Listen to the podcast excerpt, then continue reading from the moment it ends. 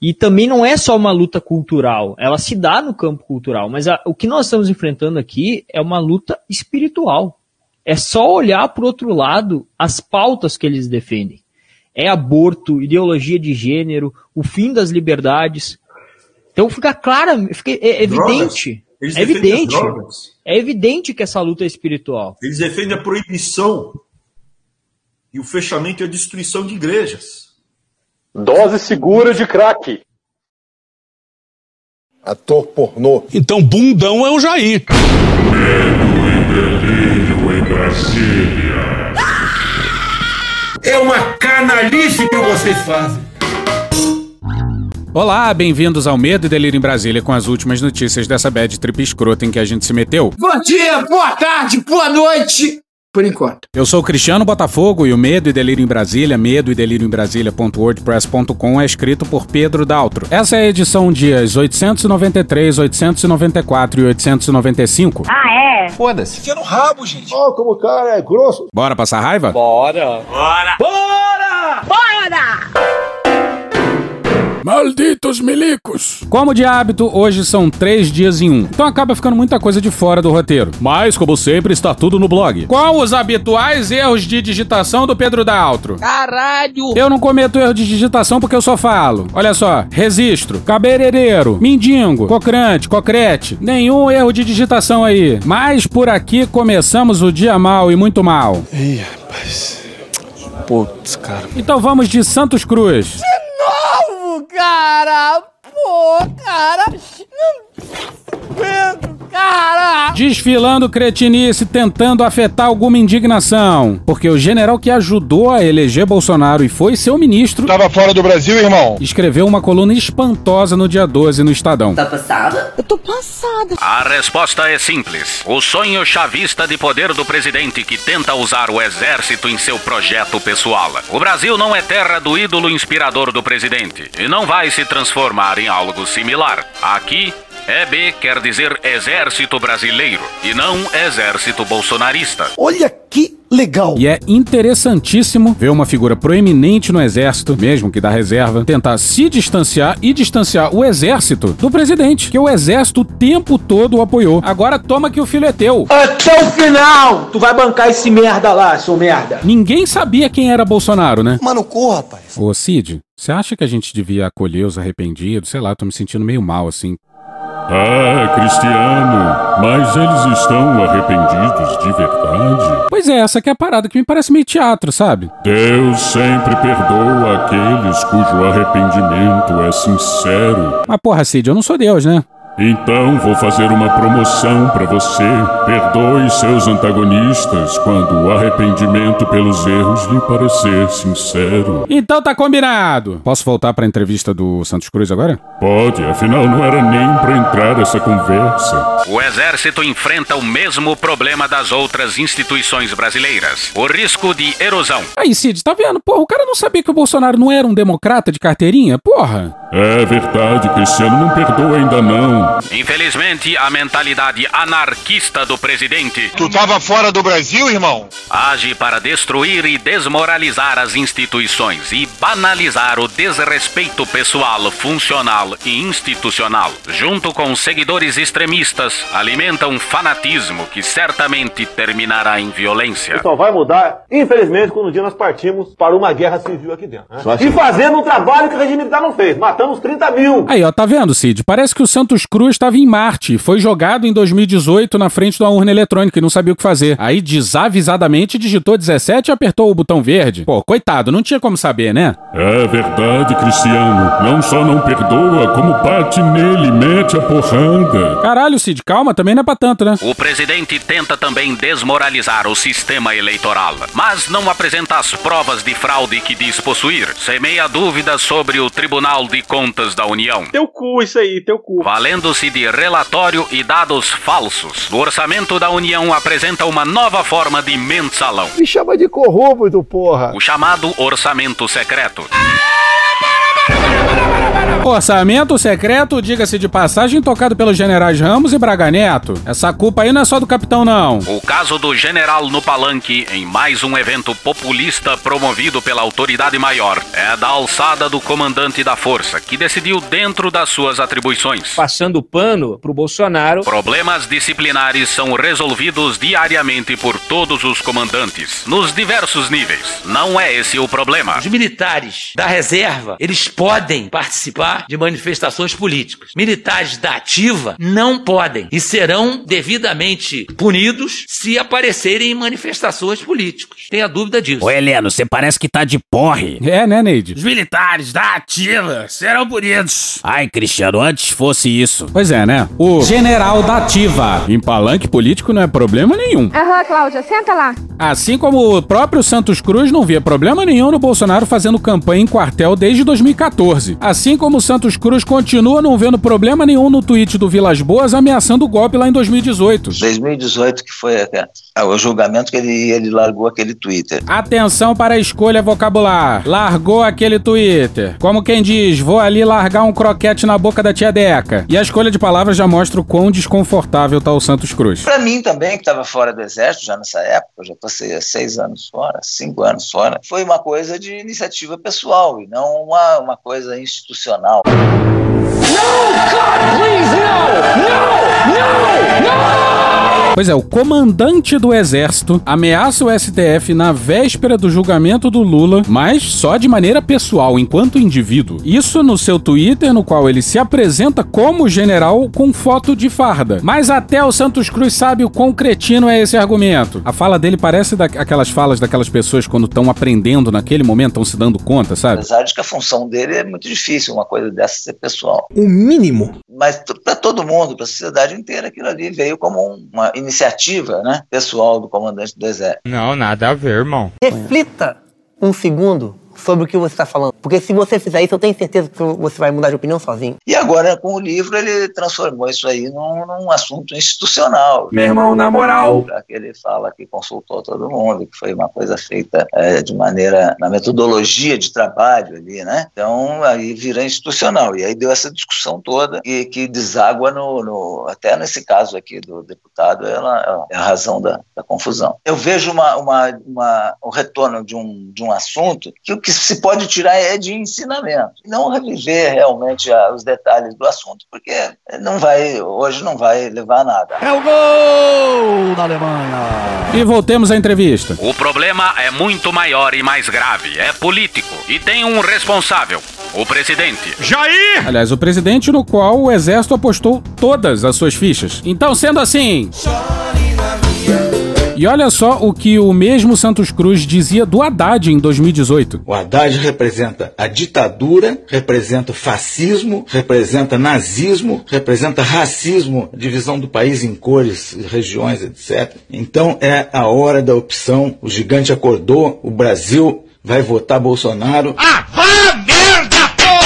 Pô, só faltou ele falar isso aqui. O Haddad representa Teu cu! Ou então isso aqui. o Haddad representa. Dose segura de crack. Não que isso seja mais absurdo do que isso aqui. O Haddad representa a ditadura, fascismo, nazismo, racismo. Se fuder. Vamos seguir. É covardia transferir essa conta ao exército. Tá falando sério? Então eu pergunto por que diabos o vice-presidente da República disse que a conta iria para as Forças Armadas? Se o nosso governo falhar, errar demais, essa conta irá para as Forças Armadas. Porra. É totalmente inaceitável a tentativa permanente de arrastar o exército para o erro histórico de assumir um protagonismo político em apoio a uma aventura pessoal perseguida de forma paranoica. E é impressionante como o Exército atropela a Marinha e a Aeronáutica. No Ministério da Defesa só dá Exército. Vamos pro Felipe Frazão no dia 12 no Estadão. Pela primeira vez na história, há um desequilíbrio no topo da estrutura tríplice da pasta, que na semana passada completou 22 anos. Dos principais cargos, não há mais nenhum almirante ou brigadeiro. Em jogo está a influência sobre o destino de verbas para o setor militar, que nesse ano somaram 103 bilhões de reais. Olá, eu gosto de dinheiro. Por que que sucatearam as Forças Armadas ao longo de 20 anos? Que nós, militares, somos o último obstáculo para o socialismo. Caralho! Com a atual composição, oficiais do Exército passaram passaram a exercer o poder de influenciar também revisões no andamento dos projetos estratégicos das três forças. Criada em 1999 pelo então presidente Fernando Henrique Cardoso, numa fusão dos antigos Ministérios do Exército, da Marinha e da Aeronáutica, a defesa ficou, a princípio, sob a chefia de um ministro civil. Um acordo tácito entre militares e autoridades do governo garantiu o poder não militar na área e evitou o predomínio de uma força sobre as demais. Pois é, acordo tácito. O Brasil tem mais é que se fuder mesmo. Não tem a menor chance do país dar certo. Só tem que estar tá em lei. Mas tem militar até na Casa Civil, porra. Essa tradição começou a ser quebrada há três anos, quando o presidente Michel Temer nomeou o general Joaquim Silva e Luna ao posto de ministro, e agora, no mandato de Bolsonaro, com a decisão de retirar representantes das forças naval e aérea dos postos de destaque do segundo escalão. Pois é, começou com o Temer. E algo que precisa aparecer mais é o quanto os militares ganharam espaço no governo Temer. E mexeram seus pauzinhos para evitar a reeleição dele. Pois é, ele poderia tentar a reeleição mesmo sendo vice da Dilma. O que poderia impedir a candidatura dele era a lei da ficha limpa. É nada que não pudesse ser superado, né? Digamos assim. Agora ligue os pontos. Número 1. Um, aquela gravação do Joesley impediu que o Temer aprovasse duas reformas em dois anos, que seria algo impensável no Brasil. Sabe quem era o responsável pela segurança do palácio onde onde foi feita a gravação do Joesley, o GSI. No mínimo, houve uma brutal negligência. E se a gente tivesse que apostar, a gente apostaria que os generais se esforçaram para que isso acontecesse. E eles, consequentemente, dentro do palácio, pudessem livrar as Forças Armadas da reforma. E era por isso que Temer não podia ser reeleito. E parece que a gente tá elogiando o Temer, né? Bom, qualquer coisa seria melhor que o Bolsonaro, inclusive ninguém. Bota um tijolo lá na cadeira presidencial e deixa a máquina correr sozinha. Mas não, não é o caso. Não estamos elogiando o Temer. Então vamos pro número 2. O segundo ponto é a greve dos caminhoneiros em maio de 2018. Pedro já escreveu sobre a importância dos generais gaúchos para essa distopia, em especial o Vilas Boas e o Etchegóin. E o Heleno é do Paraná, que é quase a mesma coisa. Pois bem, as maiores empresas de transporte do Brasil são do Rio Grande do Sul, e eles tiveram um papel chave na história. E não foi por acaso. Lembra do Bolsonaro apoiando a greve? O áudio que vai a seguir é de um vídeo que ele gravou em 2018, na época da greve. Preço do pedágio, indústria da multa, valor do frete, condições das estradas, roubo de cargas. E agora, talvez o mais grave, preço dos combustíveis, óleo diesel. De há muito, os caminhoneiros buscam soluções para esses problemas, que na verdade interessa para todos os 200 milhões de brasileiros. Não tem encontrado eco no legislativo. Sobrou-lhes o executivo que teima a se omitir. Não leva jeito para ser orador. Assim sendo, apenas a paralisação prevista a partir de segunda-feira poderá forçar o presidente da República a dar uma solução para o caso. Do exposto, a nossa solidariedade. Que vocês sejam felizes e alcancem realmente o objetivo que interessa para vocês e para todos nós, 200 milhões do lado de cá. Um forte abraço a todos, fique com Deus. Pois é, esse foi outro golpe brutal nas pretensões do Temer. Então vamos para o terceiro ponto. Por fim, a intervenção federal no Rio, costurada pelo Jungmann, o ministro da Defesa do Temer, e que não puniu Vilas Boas pelo tweet, e que transformou a segurança pública na bandeira do generalato e do capitão no ano da eleição. Temer disse que conversou com os generais sobre o impeachment da Dilma e ganhou sinal verde. E na sequência, os militares quebraram as pernas do Temer em 2018. Assim, fazendo a cama para Bolsonaro em 2019. Todo mundo se fudeu! La Paz, aí vamos nós. Lá vamos nós! Vamos pro Celso Rocha de Barros na Folha no dia 13. O Brasil tem uma grande crise política contratada para um futuro próximo. Não é mais uma opinião de si, mas sim de quando isso vai ocorrer. Não há nenhuma possibilidade de nossa vida democrática transcorrer tranquilamente enquanto esperamos por ela. Se quisermos algum vislumbre de normalidade institucional, é preciso matar a crise na origem. Pois é, mas as instituições dormem furiosamente.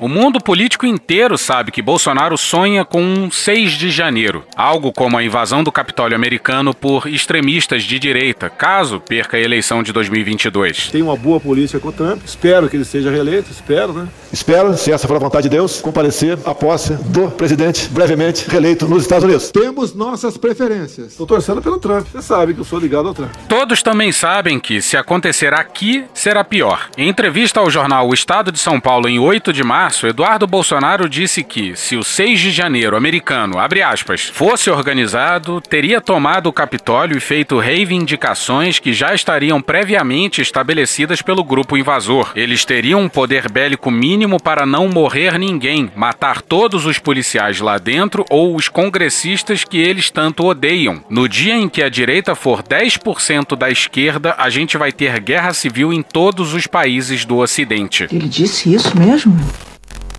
Matar todos os policiais lá dentro. E aqui a gente aguarda ansiosamente quando esse cara que teve reunião com personagem-chave em Washington na véspera do ataque ousar pisar em solo americano novamente. Imagina, por exemplo, a alavanca que os americanos teriam para forçar um acordo de 5G com o Brasil, com o filho do presidente brasileiro investigado pelas bandas de lá. Olha com quem vocês se meteram, meus amigos da Polícia do Senado. Bolsonaro sempre foi golpista. E não precisa ser inteligente para entender isso. Na campanha de 2018, deixou claro que não aceitaria uma derrota pacificamente. No primeiro semestre de 2020, organizou manifestações contra a democracia. Liberou a importação de armas para ajudar a turma do artigo 142. E o seu filho, Eduardo, declarou que um golpe não era uma questão de si, mas de quando. Em 2021, tentou aparelhar a cúpula das Forças Armadas, o que fez com que os chefes das forças renunciassem em protesto pela primeira vez na história. Mais ou menos, mais ou menos, mais ou menos. Desde sempre mente que a eleição de 2018 foi fraudada e já disse que só aceitará uma vitória de Lula se ela for realizada com um voto impresso. O plano para 2022 já é claro faz tempo: contestar o resultado das urnas e convocar um golpe. O Carlos Lupe e o PDT se pronunciaram a favor do voto impresso. Isso aí talvez faça parte da estratégia do PDT e do Ciro de abarcar um pouco dos votos do bolsonarismo arrependido. A merda é que a discussão sobre o voto impresso não é para ocorrer assim, dessa forma, na pressa, no meio de uma crise aguda. E fazendo isso, o PDT acaba legitimando a insanidade presidencial.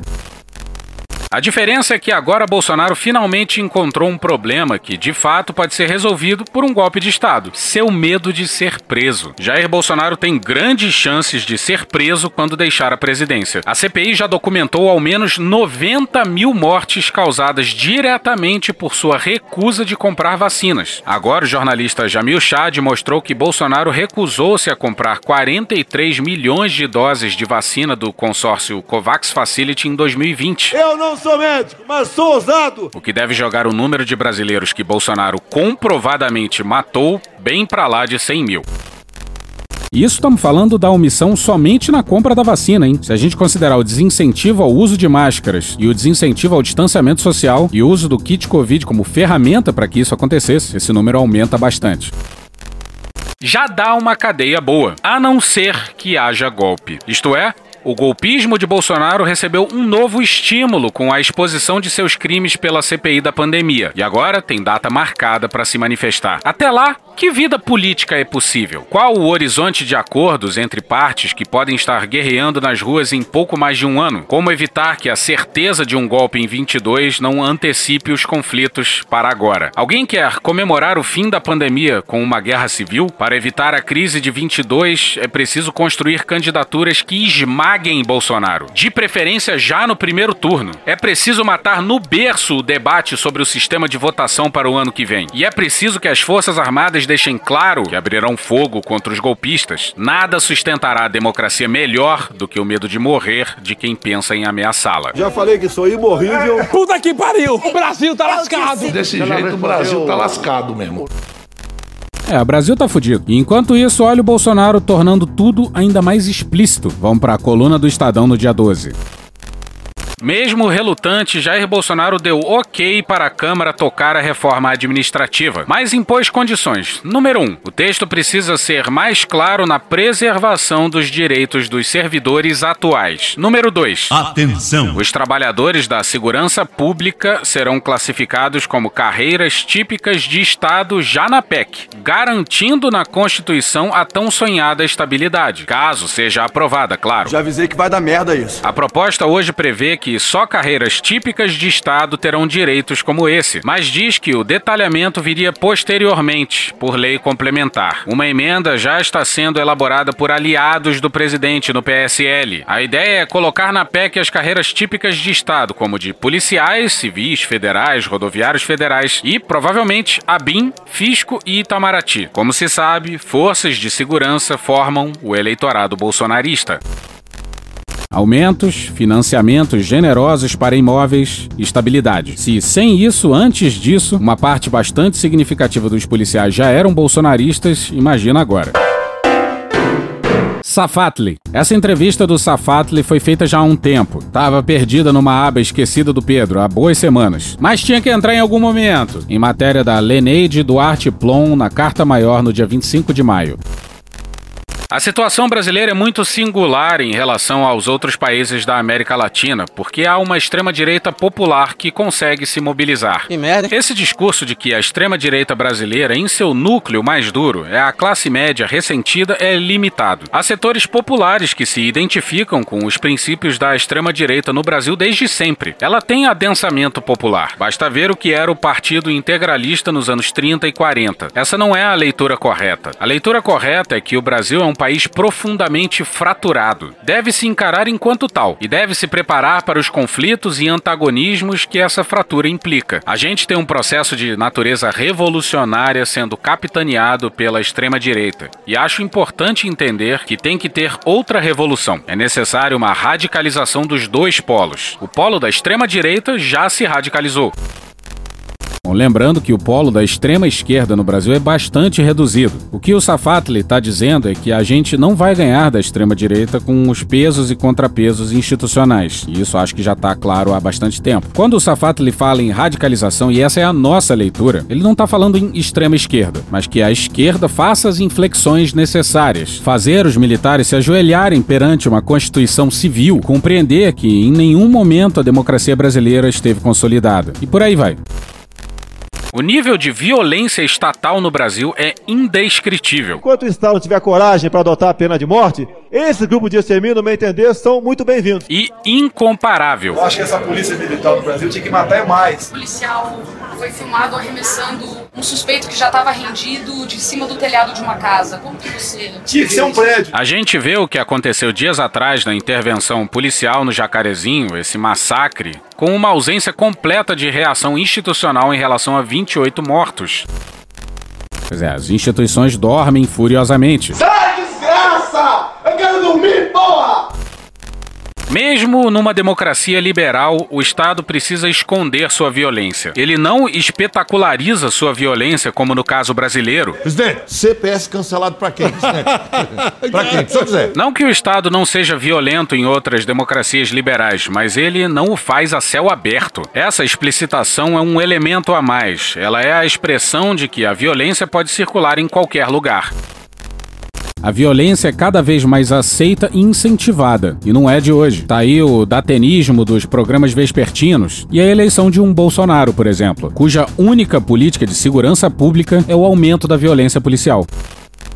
A história do Estado brasileiro é uma história de massacres, construído a partir da gestão de massacres. Esse é só mais um. Por ser baseado na violência estatal contra setores vulneráveis da população, esse é um projeto que não só precisa dos militares, mas é o projeto constitutivo das Forças Armadas Brasileiras. Elas têm essa função, sempre tiveram. A função das Forças Armadas Brasileiras é gerenciar uma guerra civil não declarada. A polícia foi feita para fazer segurança de Estado e segurança da elite. Eu faço política de repressão entende? Em benefício do Estado, para proteção do Estado, tranquilamente. Mantém a favela sob controle. Como é que você mantém 2 milhões de habitantes sob controle? Com repressão? Lógico, com repressão. Como é que você vai manter? É polícia política mesmo. Então, isso aqui é uma sociedade injusta e nós garantimos a sociedade injusta. O excluído fica sob controle. Aí dele que saia disso. Pois é, aqui no Brasil é massacre atrás de massacre. A polícia que mais mata e mais morre. Não é à toa que o comunismo tem que aparecer como essa grande figura, porque o comunismo é a única força que no século XX conseguiu mobilizar a força popular armada contra aqueles que detinham o uso armado do poder. Daí esse lugar privilegiado que a figura do comunismo ocupa. Só pra esclarecer, a gente tá usando essa parte como ilustração da importância do anticomunismo, não como promoção do armamentista, hein? Pelo amor de Deus. No bolsonarismo, a figura do comunismo tá muito presente. Seja na figura do Foro de São Paulo, de Cuba, da Venezuela, claro, vários espantalhos. Mas quem melhor verbalizou isso aí foi a Keiko Fujimori, que perdeu a eleição no Peru, mas se recusa a reconhecer a derrota. El Perú es un nuevo epicentro de confrontación. Confrontación entre el comunismo y una economía libre, entre el control de la prensa y la libertad de expresión. Esta segunda vuelta no es entre solamente entre Keiko Fujimori y Pedro Castillo, sino estamos enfrentando también al partido político, como además ellos se autodenominan, marxista-leninista Perú Libre. El destino ha querido que el Fujimorismo, que hace 30 años detuvo el avance de Sendero Luminoso, hoy represente a todos los peruanos en el intento de que Perú no se convierta en Venezuela. Y queremos informar al mundo hechos muy graves que vienen sucediendo en esta última etapa del proceso electoral. Como lo dije al comienzo, esto no se trata de mí, se trata de que el Perú es un país estratégicamente, geopolíticamente hablando, fundamental en Latinoamérica. Y es por eso este intento de la izquierda internacional de como dé lugar y con todas estas manipulaciones que hemos visto en mesa, quieren tratar de torcer la voluntad popular. Reconhece o discurso de alguém aí? Anticomunismo. Peru vai virar a Venezuela. A esquerda tá fraudando a eleição e ela quer só que a vontade popular seja soberana. E vai ser a mesma coisa aqui. Aliás, já tá sendo, né? O discurso do Bolsonaro já é de fraude nas eleições. Ninguém aceita mais esse voto que está aí. Como é que vai falar que esse voto é preciso, é legal? Eu fui eleito em primeiro turno, mas no meu entender houve fraude. Não temos um sistema sólido de, de, de votação no Brasil que é passivo de fraude, sim. Nós não podemos é, continuar nessa suspeição de possível fraude por ocasião das eleições. Por outro lado, a questão se eles vão querer continuar no poder ou não, eu insistiria. O projeto militar sempre foi um projeto de militarização da sociedade brasileira. Não só permanecer no poder, mas criar a sociedade à sua imagem e semelhança. A gente vê isso na intervenção da formação com escolas militares. Todo o discurso de modernização brutalizada das Forças Armadas brasileiras vem um pouco de sua matriz positivista. Modernização brutalizada significa a compreensão de que a luta contra a natureza é um eixo fundamental fundamental de desenvolvimento. Estradas, ocupação, riqueza, integração.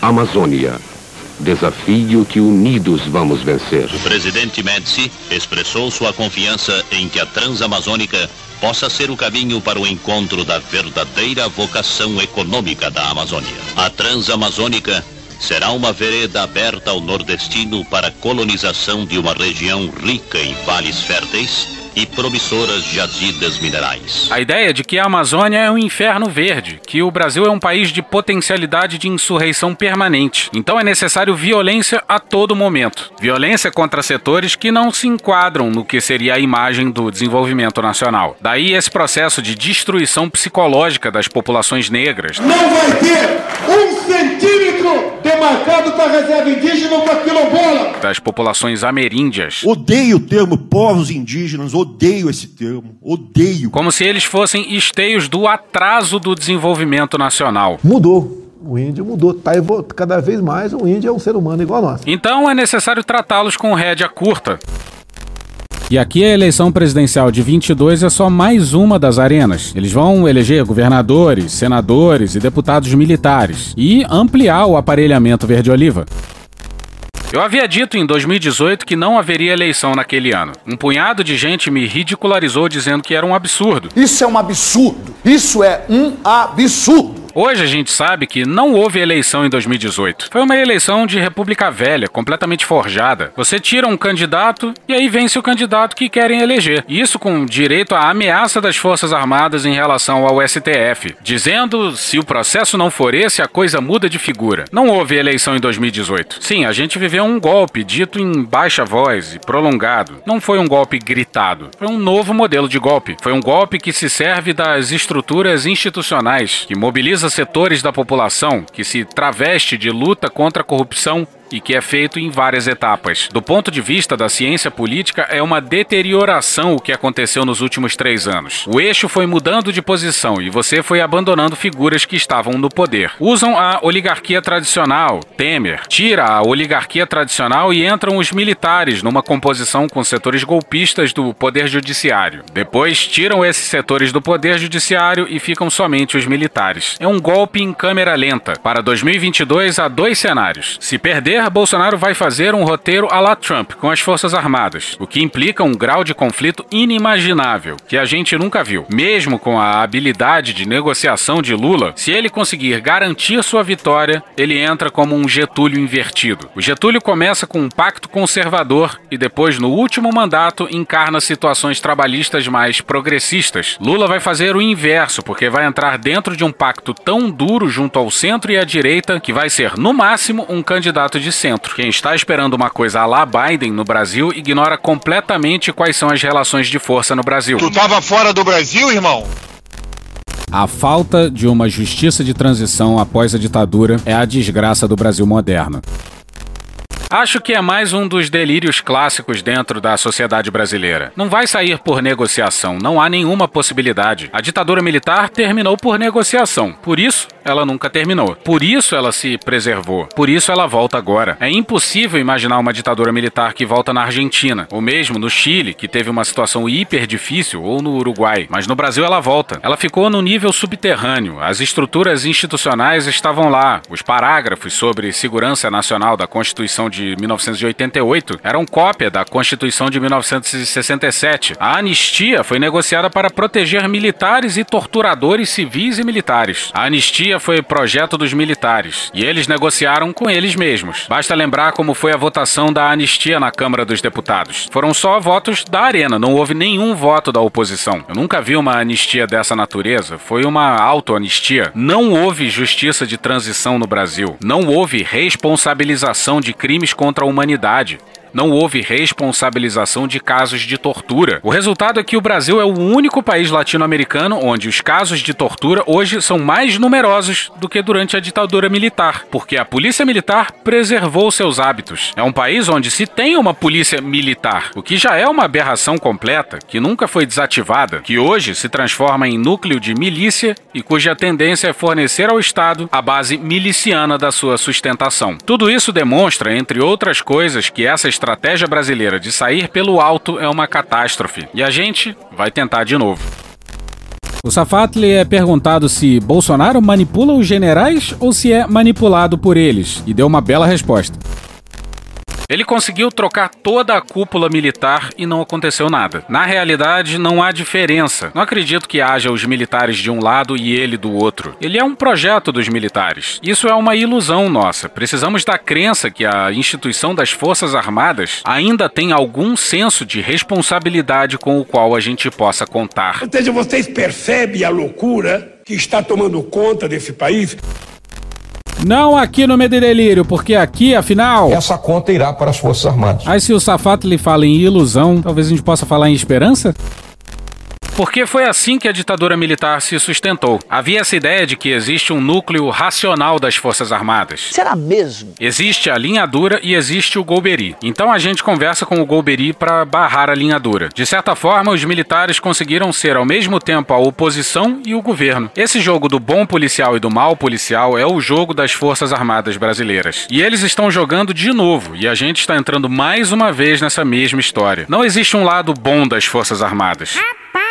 Quem tem um mínimo de responsabilidade sai do jogo, está fora do jogo. No entanto, eles são utilizados para que a gente tenha a impressão de que há uma divisão nas Forças Armadas. Bolsonaro é o projeto das Forças Armadas. Não vai haver cisão entre Bolsonaro e as Forças Armadas. Quem o mantém no poder são as Forças Armadas, o sistema financeiro nacional, que teve lucros recordes em situação de crise mundial, os bancos privados tiveram lucros maiores em plena pandemia. Isso demonstra o grau de obscenidade. Não é uma questão só de racionalidade econômica, é uma questão de saque, é uma lógica de saque, e isso é garantido pelo governo. O agronegócio é um outro pilar. Devido à lógica da devastação da natureza, eles conseguem tomar posse do que não era objeto de posse, terras que não eram disponíveis, zonas de preservação ambiental. Eles impõem a lógica da da propriedade num espaço onde não havia propriedade. O quarto apoio é o núcleo fascista da sociedade brasileira. A nova república nos fez acreditar que ele não existia, o que era totalmente equivocado. Voltando à questão se ele é fascista ou não, eu diria que ele é um caso absolutamente tipificado de fascismo. É um líder fascista no sentido clássico do termo. Todos os elementos estão lá. Você tem o culto à violência a partir da generalização da lógica miliciana, a indiferença e insensibilidade absoluta a setores da população que são completamente vulneráveis, a concepção paranoica de corpo social, onde a identidade aparece como estrutura defensiva, onde a fronteira, a imunização, o risco de contágio por um corpo estranho que nos irá degradar, os comunistas, desempenha papel fundamental. Por fim, você tem uma concepção de poder fundada em uma liderança, além do bem e do mal, que sustenta com seus liderados uma identificação narcísica. Ele não é uma liderança paterna, mas é a imagem e semelhança daqueles que ele lidera. As mesmas fraquezas, a mesma violência, a mesma impotência. Ele é eles no poder. Não há nenhum elemento faltando. Só não vê quem não quer. Ele é um caso típico de fascismo, talvez o caso mais típico no mundo inteiro. Agora sobre a história que dizem que o Bolsonaro não pode ser fascista porque ele é entreguista. Sim, mas essa contradição deve ser analisada nos seus dois termos. Ela não produz um objeto desprovido de conceito. O discurso é e não é nacionalista. O discurso é nacionalista. A prática não é. Mas o discurso precisa ser nacionalista, e isso tem uma função. A função é de fato a compreensão de que a grande história brasileira deve ser defendida, e ela produz um povo, uma nação, um Estado. Só tem um povo nesse país. Quer, quer, não quer sair de ré. É povo brasileiro, só tem um povo. Mas a gente sabe que é uma história de massacre, de genocídio, de violência, de exclusão. E tudo isso tem que ser apagado, porque isso justifica a sociedade tal qual ela é atualmente. Abrir mão dessa história significaria dizer: essa sociedade precisaria ser transformada totalmente. E não é esse o nível de transformação que eles querem. Isso eles querem preservar, custe o que custar. O Brasil foi o maior experimento necropolítico da história. De 4,5 milhões de escravos que foram enviados às Américas, 35% foram para o Brasil. Não há comparação com o que foi feito no Brasil. É o que escreve Celso Furtado, que diz que, abre aspas, o Brasil foi um experimento econômico de latifúndio primário exportador antes de ser uma sociedade. Fecha aspas. Era um latifúndio escravocrata primário exportador. E ele é a base do imaginário nacional até hoje. E está no projeto político atual. A escravidão permanecerá por muito tempo como a característica nacional do Brasil.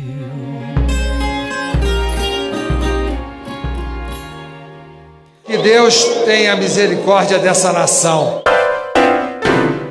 E hoje ficamos por aqui. Veja mais, muito mais em medo em Brasília.wordpress.com, o blog escrito por Pedro Daltro. Esse episódio usou áudios de Caetano Veloso, My News, Rede Globo, Tesoureiros do Jair, TV A Crítica, TV Senado e UOL. Thank you! Contribua com a nossa campanha de financiamento coletivo. É só procurar por Medo e Delírio em Brasília no PicPay ou ir no apoia.se barra Medo e Delírio. Porra, doação ao caralho, porra. Não tem nem dinheiro pra me comprar um jogo de videogame, moro, cara? Pingando um capilé lá, vocês ajudam a gente a manter essa bagunça aqui. Assine o nosso feed no seu agregador de podcast favorito e escreve pra gente no Twitter. As outras redes a gente realmente não consegue ver. O nosso maravilhoso faz tudo Bernardo agora tá alimentando outras duas redes. Ele coloca algumas coisas no Instagram e num canal no Telegram chamado Cortes, Medo e Delírio em Brasília. Então dá uma chegada lá que ele coloca coisa boa lá. E agora a gente também tem uma loja, loja.medo e delírio em Brasília.com.br. Eu sou Cristiano Botafogo, um grande abraço e até a próxima. Bora passar a raiva junto? Bora. Permite uma parte? Não lhe dou a parte. Não lhe dou a parte. Esse homem não tem coração. Esse homem não tem lágrimas. São quase 500 mil mortos e faz essas besteiras de andar em praça pública, nas ruas, dando esse contra-testemunho. Desculpe que eu fique bravo, mas temos que dizer, alguém tem que profetizar. Que vergonha para o Brasil. Que vergonha para o Brasil. E depois vem dizer de boca cheia, pátria, Deus e família acima de tudo. Se isso estivesse acima de tudo, ele teria vergonha na cara e usaria máscara. Porra. Porra. Porra. Porra! Putinha do poço. Problemas? Pornô. Paralelepípedo de crack? Paralelepípedo pipo de crack? Paralelepípedo de crack. Presidente, por que sua esposa Michele recebeu 89 mil de Fabrício Queiroz? Parte terminal do aparelho digestivo. Que bom do bom. Agora, o governo tá indo bem. Eu não errei nenhuma. Eu não errei nenhuma. Zero. Porra. Será que eu tô errando falar isso daí? Não tem como não dar errado. Vai dar errado. Tem tudo para não dar certo. O cu dilatado.